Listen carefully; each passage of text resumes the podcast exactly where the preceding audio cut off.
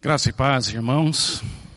Durante o mês de julho e a partir desse domingo, estamos tentando focar a atenção da igreja numa duas metáforas que podem nos ensinar muito sobre a vida espiritual.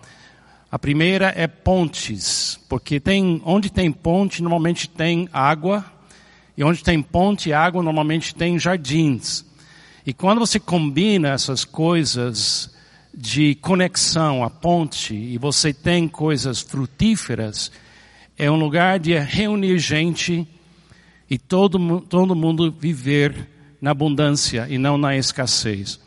E nós queremos falar sobre ecossistemas do amor. Nós queremos focar a atenção da nossa comunidade nessa ideia que Deus sempre está criando rios Jesus disse: Quem crê em mim, do seu interior fluirão rios de água viva. Ele sempre está criando coisas frutíferas, como a vinha de Deus em João 15, o jardim de Éden e outros jardins que encontram-se na Bíblia.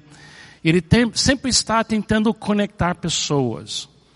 Então a gente vai falar durante esses, essas semanas, cada pastor que vai pregar vai falar um pouco de jardins, de pontes, de ecossistema, para que a igreja entenda que a espiritualidade ela é mais parecida com um jardim, um lugar frutífero do que um esforço ou um trabalho ou uma coisa assim que só dá problema para a gente, mas é um lugar de muita abundância e de bênção de Deus.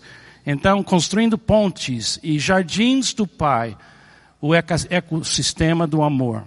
Primeira coisa que eu queria comunicar, uma coisa que eu nunca vi na minha vida, durante muitos anos como pastor, eu nunca tinha percebido esse fato. A Bíblia começa num jardim do Pai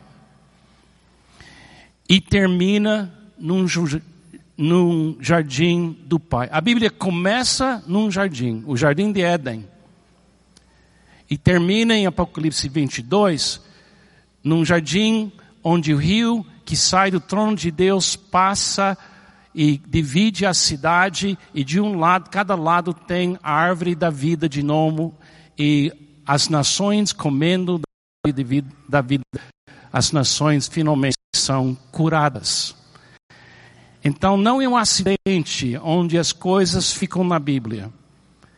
Se a Bíblia começa e começa na criação da gente, no jardim de Éden e termina no fim, no outro jardim, e a árvore está presente, mas a árvore do bem não está mais presente. A gente pode ter certeza que o ecossistema é um assunto divino e devemos entender tudo na vida espiritual através dessas metáforas que vêm do mundo que Deus criou para nós. Vamos chamar o primeiro jardim Jardim Alfa, não sei onde eu achei esse nome. Jardim Alfa, porque quem andava no jardim com Adão e Eva provavelmente foi uma manifestação antes da encarnação da pessoa de Jesus Cristo. Então ele é Alfa, o primeiro jardim no início da na Bíblia, e é Jesus também no fim da Bíblia, Ômega. Então a Bíblia é um livro Alfa e Ômega é o livro sobre o amor de Deus revelado em Cristo Jesus. Então, o jardim de Éden foi o primeiro jardim. Eu queria ler, através das Escrituras, em Gênesis capítulo 2, versículo 1 a 15, o relato que nós temos aqui desse ecossistema do amor. Porque tudo foi criado para apoiar o amor. Tudo foi criado para criar pontes entre pessoas é um ecossistema divino, onde o amor pode ser uma coisa contínua e plena e abundante. Presta atenção que nasce um rio no meio desse jardim. E esse rio faz quatro outros rios, nascem todos juntos, e você vai reconhecer os nomes de alguns desses rios do mundo atual, para você ver como é a conexão é contínua. Gênesis 2, 1 a 15.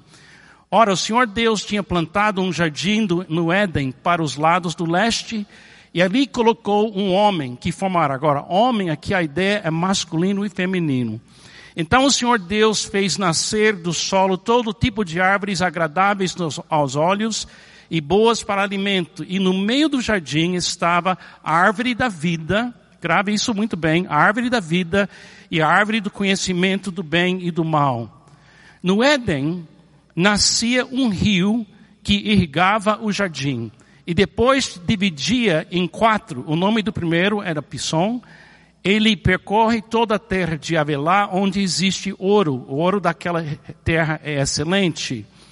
Lá também existem o bedélio e a pedra de ônix. O segundo que percorre toda a terra de Cush é o Guion. O terceiro que corre pelo lado leste da Síria é o Tigre. E quarto rio Eufrates. O Senhor Deus colocou um homem no jardim do Éden para cuidar dele e cultivá-lo. E o Senhor Deus ordenou ao homem, coma livremente no jardim mas não coma conhecimento do bem e do mal, porque no que dela comer, certamente a gente crê que cada detalhe dessa história verdadeira, inspirada, é um relato da verdade que vem de onde que explica de onde vem a gente, de onde vem a espiritualidade, de onde vem o ser humano e por que estamos aqui.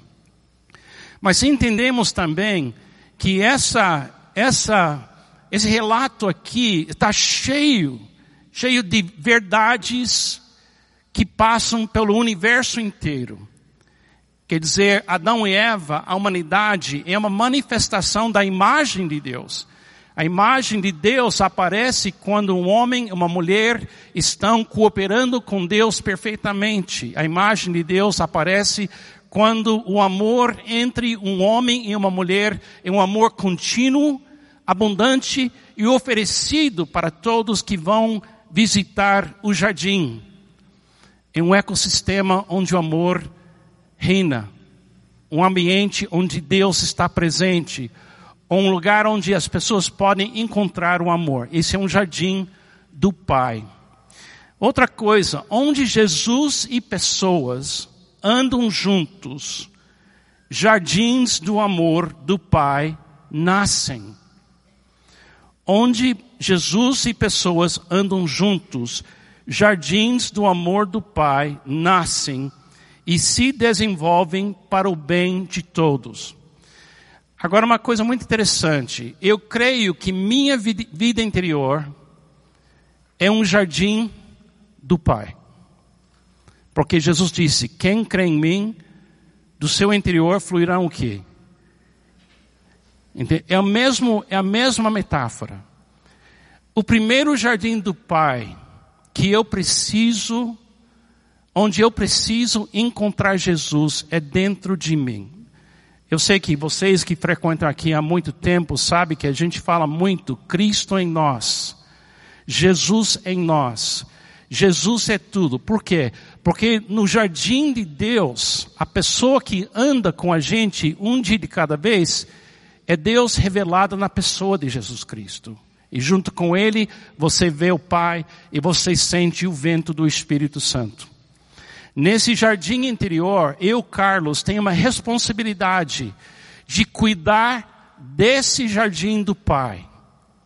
Esse pequeno mundo dentro de mim é minha responsabilidade cuidar, cultivar e não permitir que o mal invada minha vida interior. Por assim eu preciso que Cristo seja formado em mim. Então, se cada pessoa aqui, se você assumisse a responsabilidade de cuidar bem de você e da sua vida interior como sua primeira tarefa todo dia, você vai ser um lugar onde o amor pode criar pontes para outras pessoas. Se você não tem um bem-estar dentro de você, você nunca vai construir pontes para amar a sua esposa, seu marido, seus filhos. A melhor coisa que eu faço para minha esposa, Pamela, todo dia, é cuidar da minha vida interior.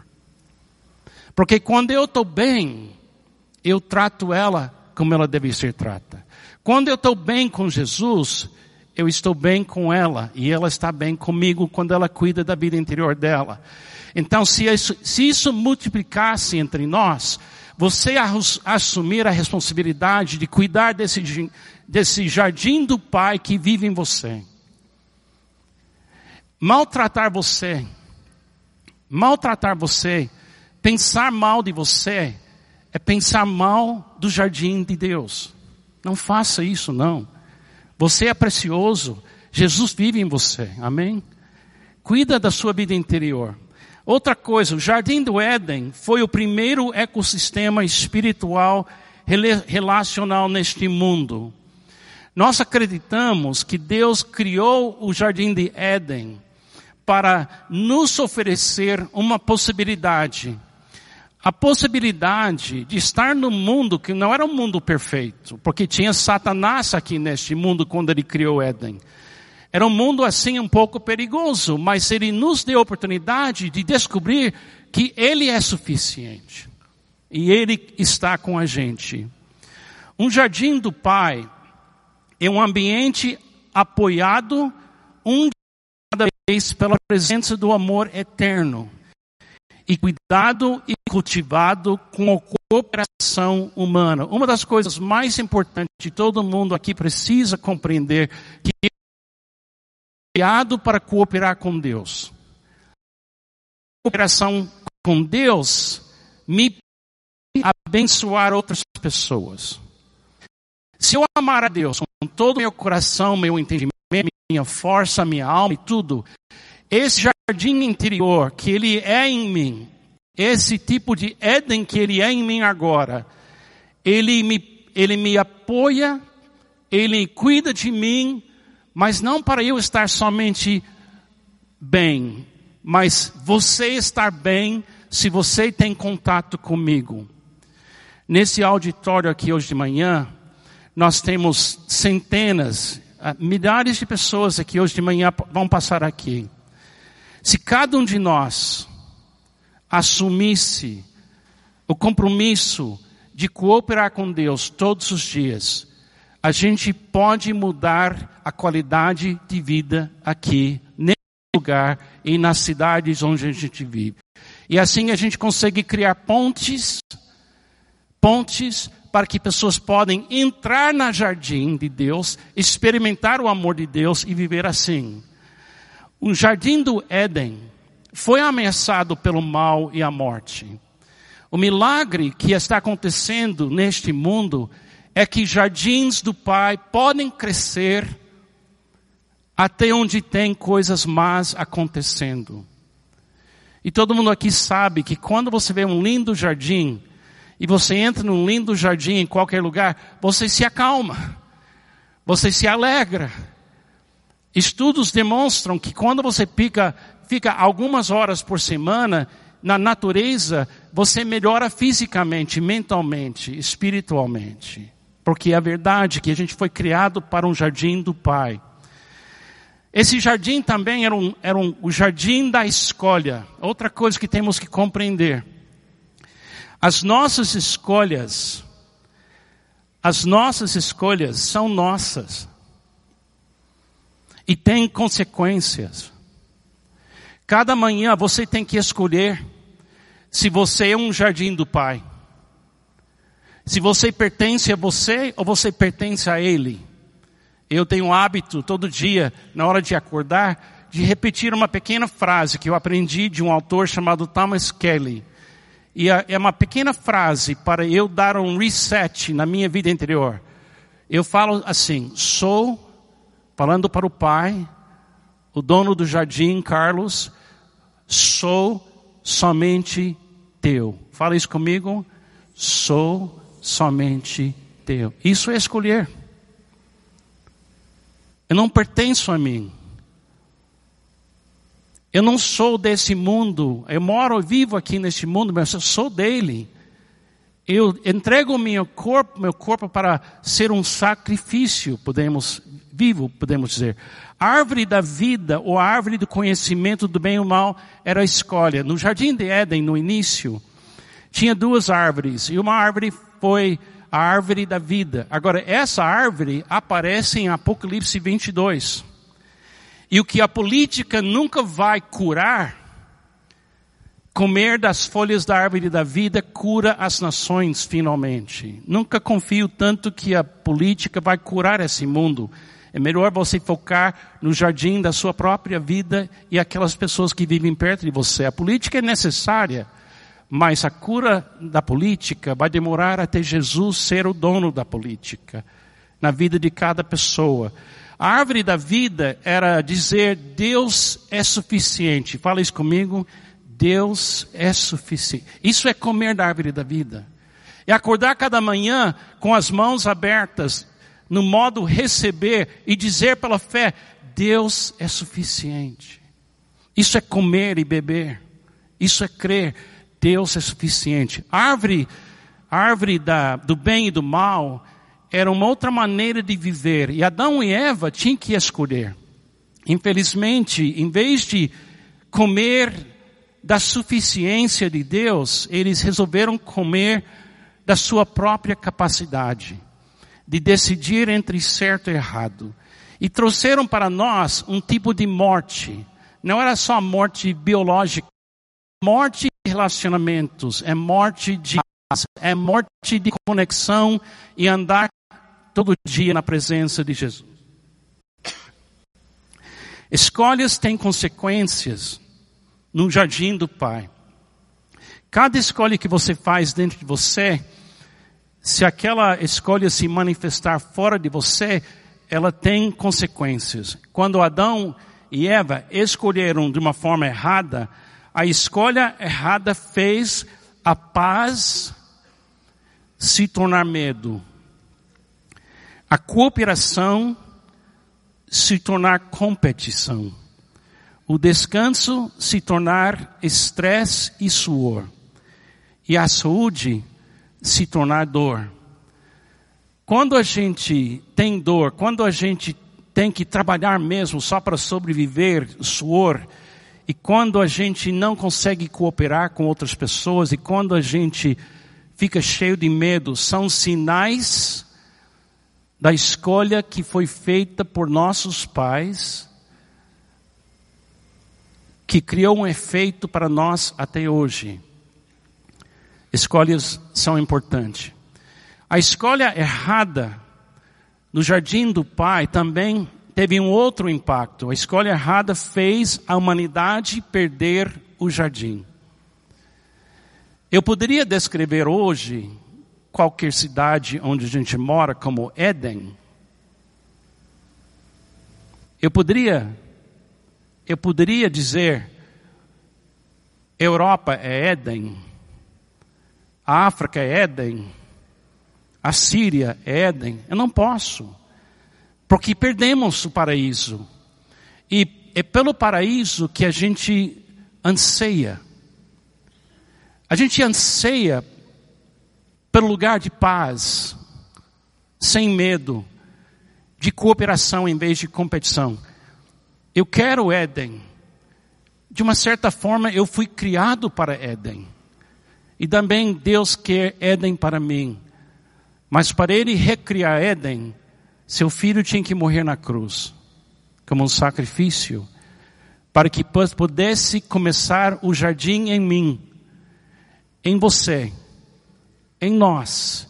E a gente é as, representa as primícias da volta pela ponte da salvação até Jesus nos leva de volta até o Pai.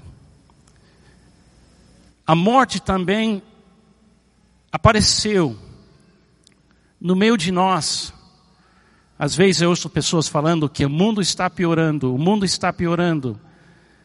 Em termos de escala, em termos de tamanho, o mundo está piorando. Mas, gente, o mundo sempre foi, de uma certa forma, terrível desde Adão e Eva perderam o jardim. Ouçam essa história de Adão e Eva, seu filho mais velho Caim, seu filho, segundo filho Abel, e percebe o efeito de perder o jardim do pai.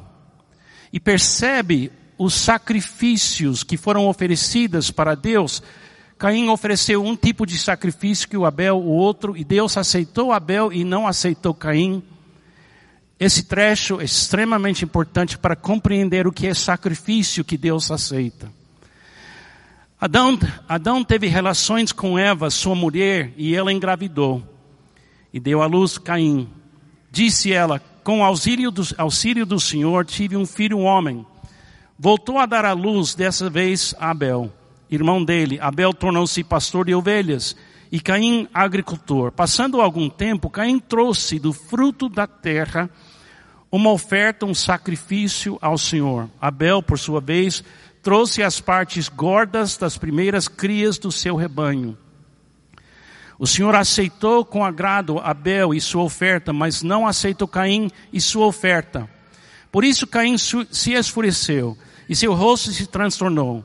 O Senhor disse a Caim, por que você está furioso? Por que se transtornou o seu rosto? Se você fizer o bem, não será aceito. Mas se eu não, não o fizer, saiba que o pecado o ameaça a porta. Ele deseja conquistá-lo, mas você deve dominá-lo. Disse, porém, Caim a seu irmão Abel, vamos para o campo.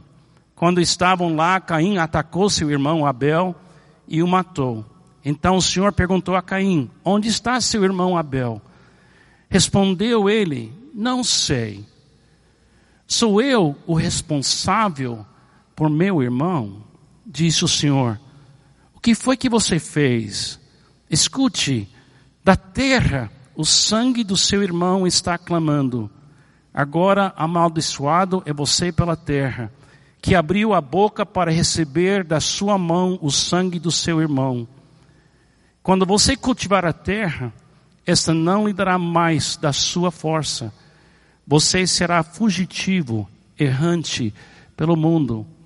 O preço de perder o jardim do Pai e ser expulso do jardim do Pai é violência. A gente fala o mundo está piorando, mas espera aí. Em um dia, um quarto da humanidade morreu numa briga religiosa.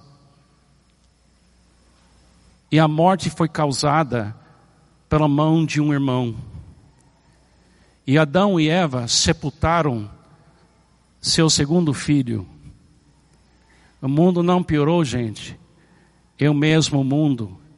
E quando as pessoas não sabem viver bem com Deus e não vivem no jardim do Pai, a pessoa ela quer voltar e melhorar a situação. Eu creio que o Adão, ou quer dizer o Caim e Abel estavam fazendo sacrifícios por uma razão.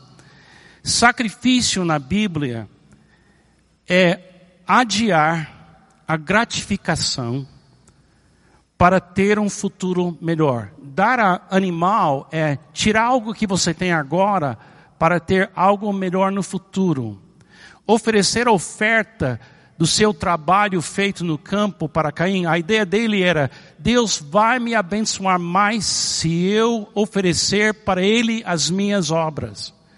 O que é a diferença entre a oferta de Caim e Abel? Teólogos de todos os séculos concordam que sem derramar sangue não tem remissão de pecados. Porque quando você leva para Deus sangue de um ser que você não criou, você admite que você não pode se salvar. Um animal inocente tem que morrer no seu lugar. Quando você leva para Deus a obra das suas mãos, do seu suor, você está dizendo para Deus, eu vou resolver por mim mesmo, o Senhor me ajuda um pouco. E Deus não poderia deixar Caim com essa ideia que a salvação dele era ser uma cooperação, ele fazendo a parte dele e Deus fazendo a parte dele. Não. O perdão na Bíblia, o sacrifício é que você admite perante Deus. Eu preciso compreender que sem Deus pagar o preço, eu nunca voltarei para a presença do jardim do Pai. Agora, essa questão de sacrificar corre muito, muito fundo em nós. Eu vou perguntar agora, quem aqui está pagando faculdade ou escola para um filho? Levanta a mão. Estão chorando?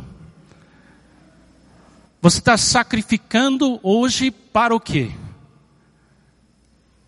Para o futuro do seu filho. Imigrantes fazem isso todo dia no mundo.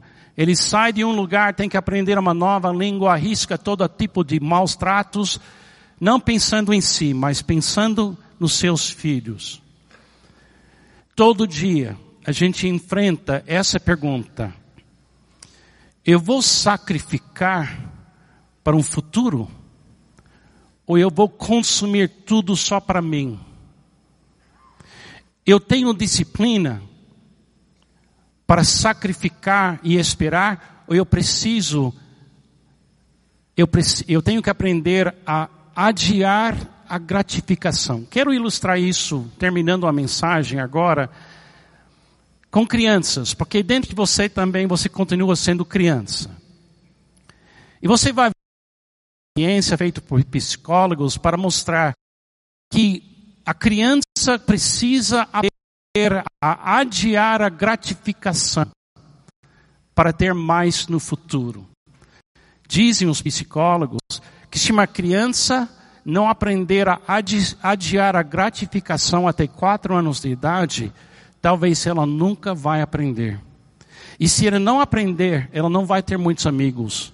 Porque para ter amigos, você tem que adiar a gratificação sua para incluir elas na sua, na sua vida.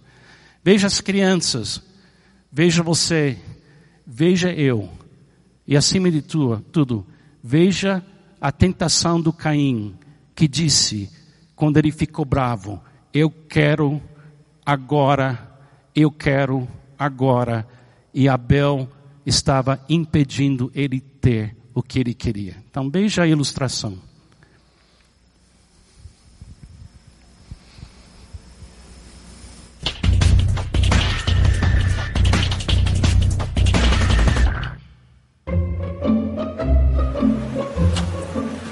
Okay, sit in that chair. All right, here's the deal. Marshmallow for you. You can either wait, and I'll give you another one if you wait, or you can eat it now. When I come back, I'll give you another one, so then you'll have two. But stay in here and stay in the chair till I come back, okay? All right.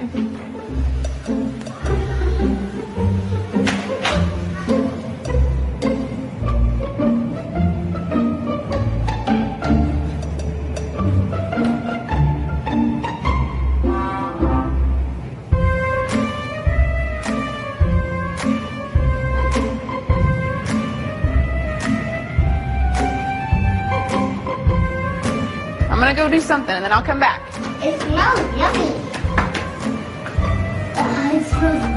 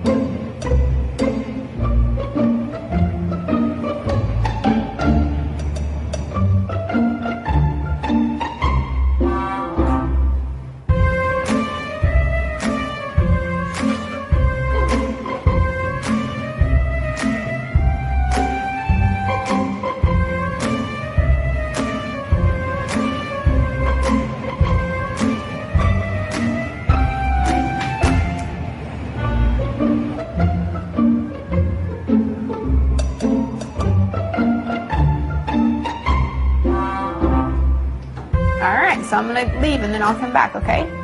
So you can either eat it right now or you can wait. Either way, okay? Okay.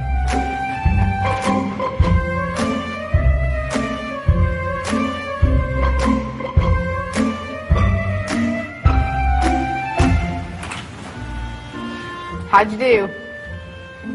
Did you do good? You did? You wanted to eat it, didn't you? Yeah. So did I tell you to give you another one? Okay, now you can have both. You them.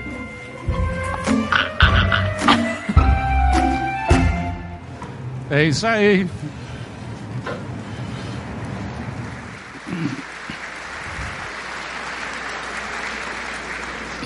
Na Bíblia, em Romanos capítulo 12, que Deus diz assim, pelas misericórdias de Deus, por causa da misericórdia de Deus, devemos entregar nosso corpo como um sacrifício vivo. Isso quer dizer o quê?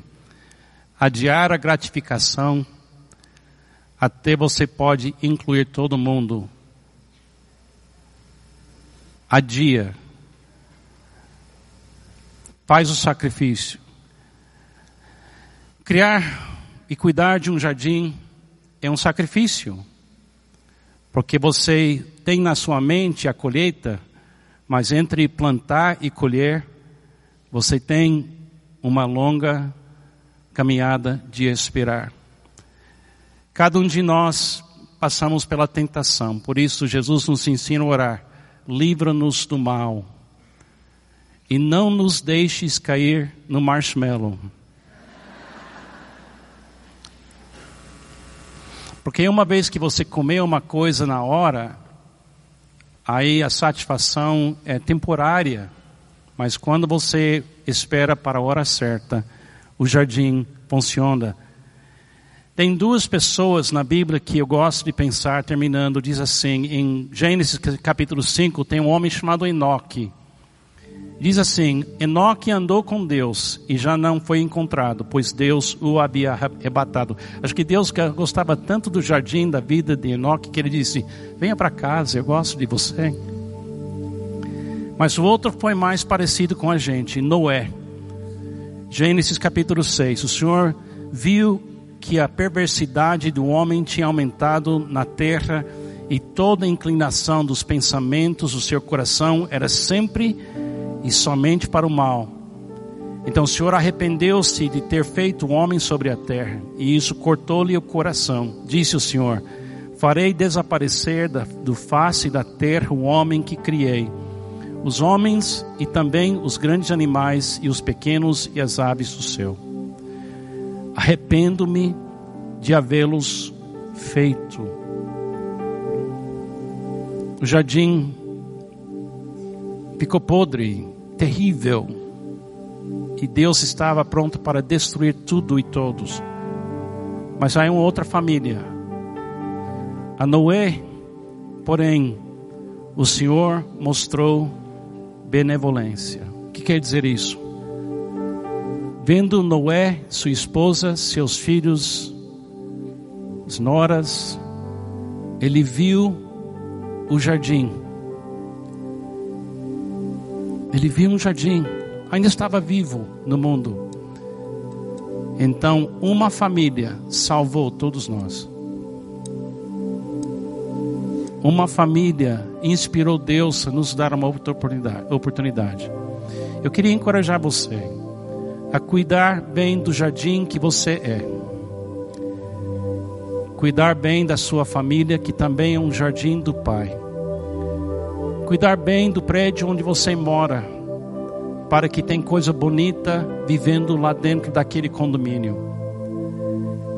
E como comunidade, imagine a diferença que vai fazer se todos nós podemos viver como jardins do Pai, dizendo cada manhã: Sou somente teu.